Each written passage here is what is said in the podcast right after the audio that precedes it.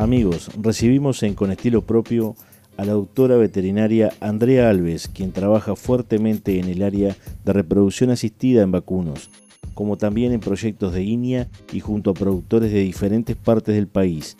Andrea, además de brindarnos ciertos pormenores de su profesión, nos cuenta cómo fue su reciente maestría en el área veterinaria.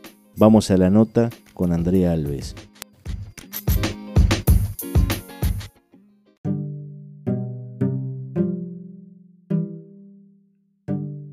Bueno, Andrea, vos nos contabas que sos doctor en ciencias veterinarias y que tenés un posgrado en reproducción animal por una beca del ANI, que es la Asociación Nacional de Investigación e Innovación. Si lo hiciste en la Facultad de, la República, ¿por qué tuviste una beca? Cuando finalizás la carrera de veterinaria o agronomía, existe la posibilidad de realizar la, la beca de maestría. Se presenta un proyecto junto con un tutor y lo aprueban o no. Y te financian por dos años con un sueldo, una especie de sueldo, para investigar y formarte. Al finalizar esa beca, se, se presenta y se defiende la maestría o el doctorado en el caso de que sigas avanzando. Y al culminar te pagan, pero todos los meses, por dos años, eh, vas recibiendo esa beca. ¿Y ese dinero es para que te lo gastes en lo que se te antoje o para que lo inviertas en el proyecto? Ellos te, adjudican la plata y, la beca este, cubre, las diferentes necesidades.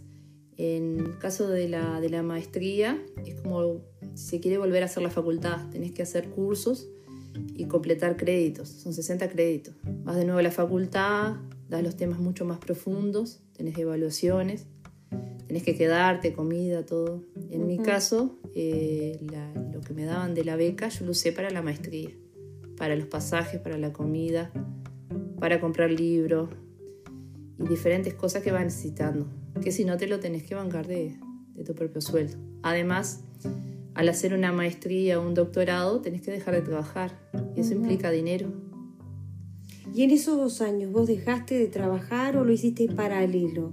Yo lo hice paralelo, lo hice paralelo, este, trabajaba y, hacía la maestría.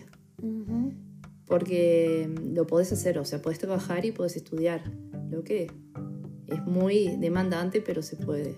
Porque tenés, en el caso de, de esta beca de maestría, tenía que ser durante 20 horas dedicadas semanalmente a estudiar y formarse. Te cuento, pero, sabemos qué capacidad tenés. Sí, pero es diferente porque cuando estás estudiando y trabajando, tenés que tener la cabeza un poco más amplia para poder hacer las dos cosas paralelas. Y bueno, Federica, que me conoces, sabes que trabajo mucho y ya es cansada y a veces ponerse, en vez de sentarse a tomar mate y mirar la tele, tenés que sentarte a estudiar pero sí, esta maestría que, que realicé me, me, ayudó mucho a nivel de formación académica y también para el trabajo a nivel de campo con productores. Y bueno, en, realidad se ve que todo esto te gusta mismo, esto del tema de la reproducción. Sí, ¿no? sí, me gusta Porque mucho. Cuando yo te llamé para la nota, lo primero que me dijiste es, pa, estoy leyendo este, los resultados de las ecografías. Déjame que analice estos datos y, vemos, este, y me hablabas de esos datos con una naturalidad como cuando yo voy a hervir dos huevos en la cocina, más o menos. Sí, te cuento. Desde mi tesis de grado, yo empecé a trabajar en reproducción, en vacas fértiles y subfértiles. Me presenté a IñA y investigué sobre eso. Y luego en mi maestría profundicé en ¿Por qué la vaca, eh, en condiciones de buena condición corporal, estando sanitariamente bien, no se preña? Y a la vez de eso, paralelamente vas estudiando un montón de temas y vas viendo eh, las diferentes problemáticas a nivel nacional y cómo las podés solucionar de, de, lo que vos sabés y lo que está pasando a nivel de campo. Y a mí la verdad me encanta, me encanta la reproducción y sobre todo por el impacto económico que tiene. Porque si va un productor que tiene un 60% de preñez lo llevas a que produzca un 80% de preñez el siguiente año y que lo mantenga, eso es un rédito económico muy importante. Porque hoy por hoy la cría y los terneros destetados es lo que le marca la diferencia al productor a nivel económico, para que vaya realizando mejoras, este, vaya mejorando a nivel eh, económico, ya sea a nivel de la casa, hacer, un, por ejemplo, un productor familiar, un baño nuevo en la casa, instalaciones nuevas, eh, los hijos que están estudiando. O sea, la reproducción, si se quiere, está relacionado con una mejora económica en el sistema productivo. Un, impacto económico a nivel familiar, ¿no? Familiar y a eh, nivel comercial. Yo te, yo te preguntaba hace un ratito hablando sobre, sobre cómo íbamos a hacer esto. para mí, pensar en reproducción asistida para productores pequeños es muy costoso. Ese es mi pensamiento desde mi ignorancia. ¿Es así o no? Sí, en realidad es un pensamiento que, que a nivel eh, global se tiene, pero no, no es así. Yo estuve trabajando durante tres años en un proyecto que trabajaba INIA y una institución de Nueva Zelanda, en que Em, se les brindaba asistencia técnica con agrónomos y en el caso de veterinarios eran 12 predios y yo atendía los 12 predios. Y se les brindaba la herramienta de ecografía ovárica, ecografía de diagnóstico de estación, revisión de toros y a algunos se les planteaba de hacer la inseminación artificial. Muchos de esos productores nunca habían tenido asistencia veterinaria, ni siquiera un tacto. Nada, nada, nada, porque eran productores familiares y además lo veían como un costo elevado. Te cuento que el, el proyecto de, de INEA terminó, pero muchos de esos predios yo sigo trabajando y no lo ven como un costo eh, elevado, sino que ven que el impacto económico que tiene realizar un buen diagnóstico de gestación, llevar un plan sanitario y poder aumentar los porcentajes de preñez y de procreo, tienen un impacto a nivel de, económico. Y lo que me preguntaba... Perdón, pero cuando hablamos de productores pequeños, ¿a, a, qué te referís con pequeño? ¿Qué es pequeño? Capaz que lo que es pequeño para vos no es pequeño para mí, o no es pequeño para el que lo está escuchando.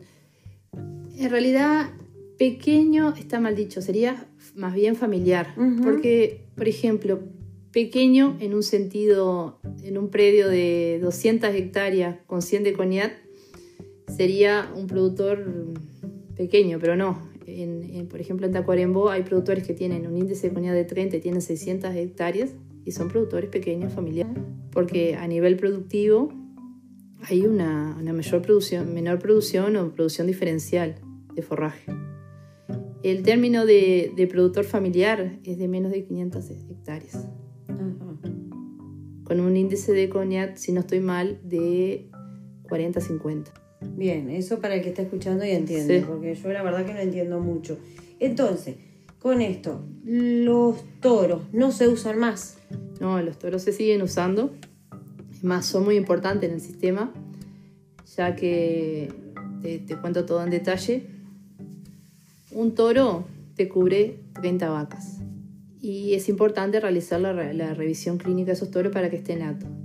En muchos predios se ha utilizado eh, la herramienta de la inseminación artificial, con previo diagnóstico de atido ovárica para ver si están ciclando y sincronizarlas adecuadamente. La inseminación artificial en Uruguay es pionero hace muchos años que se usa, de los años 60. Y es una herramienta que, como vos decías, eh, la ven de alto costo. Pero no es, no, es, no es tan así, sino que en el predio no solamente puedes mejorar el porcentaje de preñez, sino que también puedes mejorar la genética y el peso de los terneros destetados y también disminuir la cantidad de vaquillonas atacadas porque puedes seleccionar por diferentes características como es facilidad de parto. Es una herramienta muy buena. Quizás cuando, cuando se comenzó era cara, pero hoy por hoy es una herramienta que se usa a nivel de predios familiares y predios comerciales cada vez más. ¿No asusta ver que va la veterinaria con todos esos aparatos? ¿Cuánto me va a salir y cuánto voy a tener que pagar? En realidad siempre te, cuando vas a hacer diferentes servicios veterinarios, generalmente te, te piden una cotización y, lo hacen. Eh, cuando ven una mejora en el predio, lo siguen haciendo porque eso le reditúa, como yo te dije, un mayor retorno económico. Los toros hoy por hoy tienen que seguir estando, porque hay un tema que yo lo estudié en mi, en mi, tesis, en vaca de carne, pero que sucede mucho en vaca lechera, que es la vaca repetidora. La vaca repetidora es un animal subfértil que recibe tres servicios de inseminación y no queda preñado, pero sí con toro. O sea que el toro siempre va a seguir estando en el, en el rodeo. O sea, esa vaca no acepta inseminación artificial, pero sí acepta un toro. Sí, no queda preñada con la inseminación por diferentes motivos, pero sí con el toro. O sea que el toro siempre tiene que estar para el repaso. Interesante, la verdad que no se me hubiera ocurrido eso. Y bueno, hicimos todo eso. Bueno, la vaca está preñada. ¿Qué es lo que sigue a esa vaca preñada? ¿Esperar que llegue, llegue se complete la gestación y llegue el parto? Al momento que se están haciendo las ecografías, trabajamos lo que es la, la condición corporal de la vaca. En el caso de ganado de carne va de 1, de 1 a 8 y en de ganado de leche va de 1 a 5. Entonces, a medida que vamos haciendo la, la ecografía, vamos viendo si son vaca y vaquillona y vamos viendo la condición corporal. Es importante lo de la condición, la condición corporal de, de los animales, ya que una vaca eh, preñada debe mantener la condición corporal de 4,5 o superior para lograr eh, luego parir en una adecuada condición y que no tenga problemas al parto. Si no es así, tiene una condición de, de cuatro y medio por debajo y hay que tener en cuenta que hay que suplementarla o destinarla a forajes de, mejor calidad para que para adecuadamente. Lo otro que hay que tener en cuenta es la sanidad de esas vacas preñadas, ya que hay diferentes parásitos que nos pueden estar afectando y generando pérdidas a nivel de peso, que son los parásitos gastrointestinales, SAWP, eh, problemas de ectoparásitos, como es garrapata, piojos, o sea, controlar a nivel sanitario. Yo a medida que voy haciendo la ecografía muchas veces voy recolectando materia fecal y la mando al laboratorio para chequear cómo, cómo están los parásitos. Y lo otro que hay que tener en cuenta es la presencia de enfermedades reproductivas en el, en el rodeo.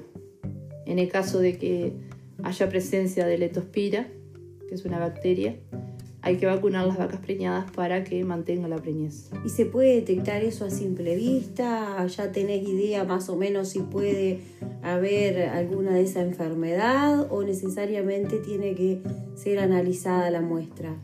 En el caso de, de tospira, eh, cuando los animales abortan, se pueden remitir el feto al ILAVE y le hacen los diferentes análisis. Cuando el productor te dice, hay tantas vacas preñadas y de repente no me parieron todas, yo le hago análisis a esas vacas que perdieron y las mando al DILAVE y muchas veces sale letospira y me sale lo, los serobares específicos. Y uh -huh. con eso vemos una vacuna. En facultad nos enseñaron que es mejor diagnosticar qué enfermedad hay en el rodeo. Pero como la letospira, eh, cuando vos la detectás ya tenés pérdida, es recomendable siempre vacunar a las vacas que diagnosticas preñadas en la ecografía o el tacto uh -huh. para prevenir. O sea, vacunas por prevención. Por prevención.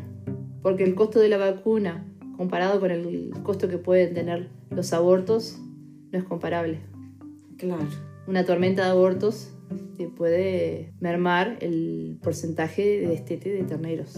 Andrea, tú que has tenido experiencias de, de, de ver las producciones en, en otros países, y que has permanecido, has convivido en esos lugares también, como si establecemos una comparación. Nosotros somos un país en desarrollo, un país que va tratando de mejorarse día a día en la parte de ganadería y en todo esto lo que es reproducción asistida. ¿Cómo estamos? Ya, Uruguay a nivel país es pionero en, muchas cosas. En inseminación artificial, como te digo, de los años 60, fue de los primeros países que empezó a traer semen congelado y se empezó a mejorar en mejora genética.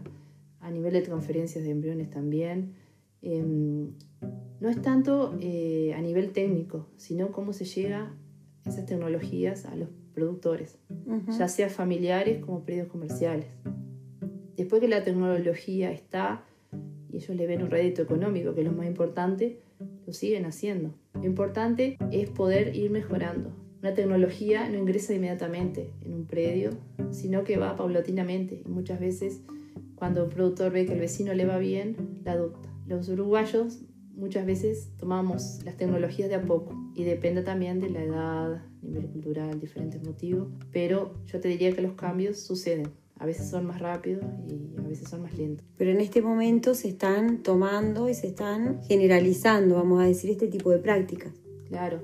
Ahora, hoy por hoy, eh, con la comunicación que hay, WhatsApp, Facebook, eh, grupos, eh, cada vez las tecnologías se están implementando más en los predios y sobre todo cuando ven que, hay una mejora, ya sea de un vecino, un familiar, y se va el boca a boca, este, se va repicando y, las tecnologías son más rápidas porque todo ya es diferente.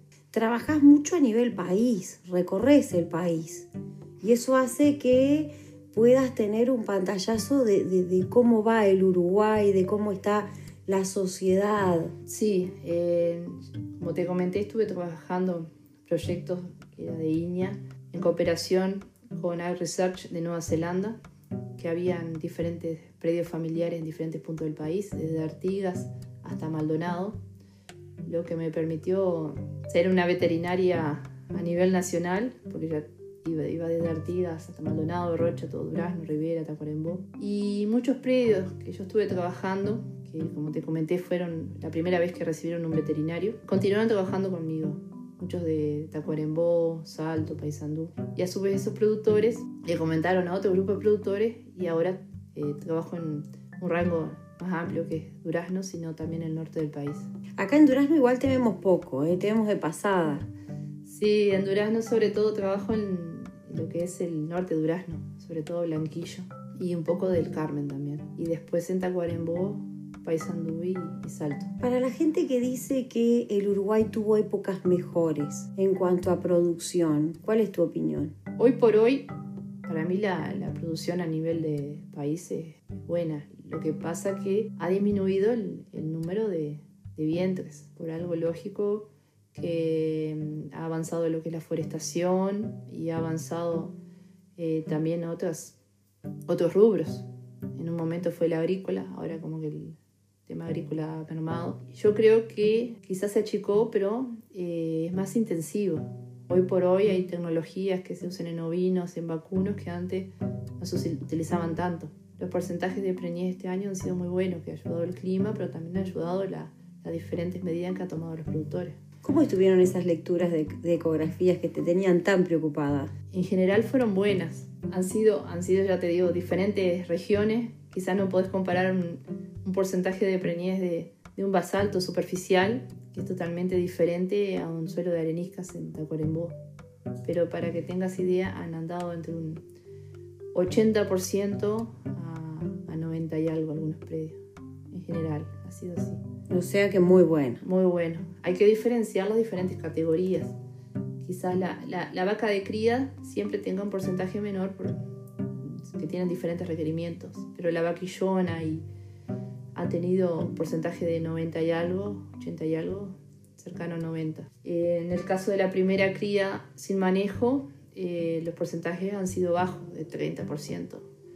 Pero en los predios que sí se, hicieron diferentes manejos, ya sea de estete precoz o tablilla, anduvo en 60 70. Pero muy bien, Andrea. Bueno, la verdad quedaría para seguir hablando más. Yo podría instruirme un poco más en esto que desconozco, pero sé que le va a servir a parte de la audiencia, ¿verdad? Que es del campo y que por ahí todavía está un poco arisca a llevar un poco de tecnología y de ver a ver qué le asesora a la veterinaria. Bueno, muchas gracias Federica y también te quiero agradecer y mencionar que fuiste mi profesora de inglés durante años y el inglés fue también una puerta que me abrió este, para hacer la maestría, porque eso no lo mencioné.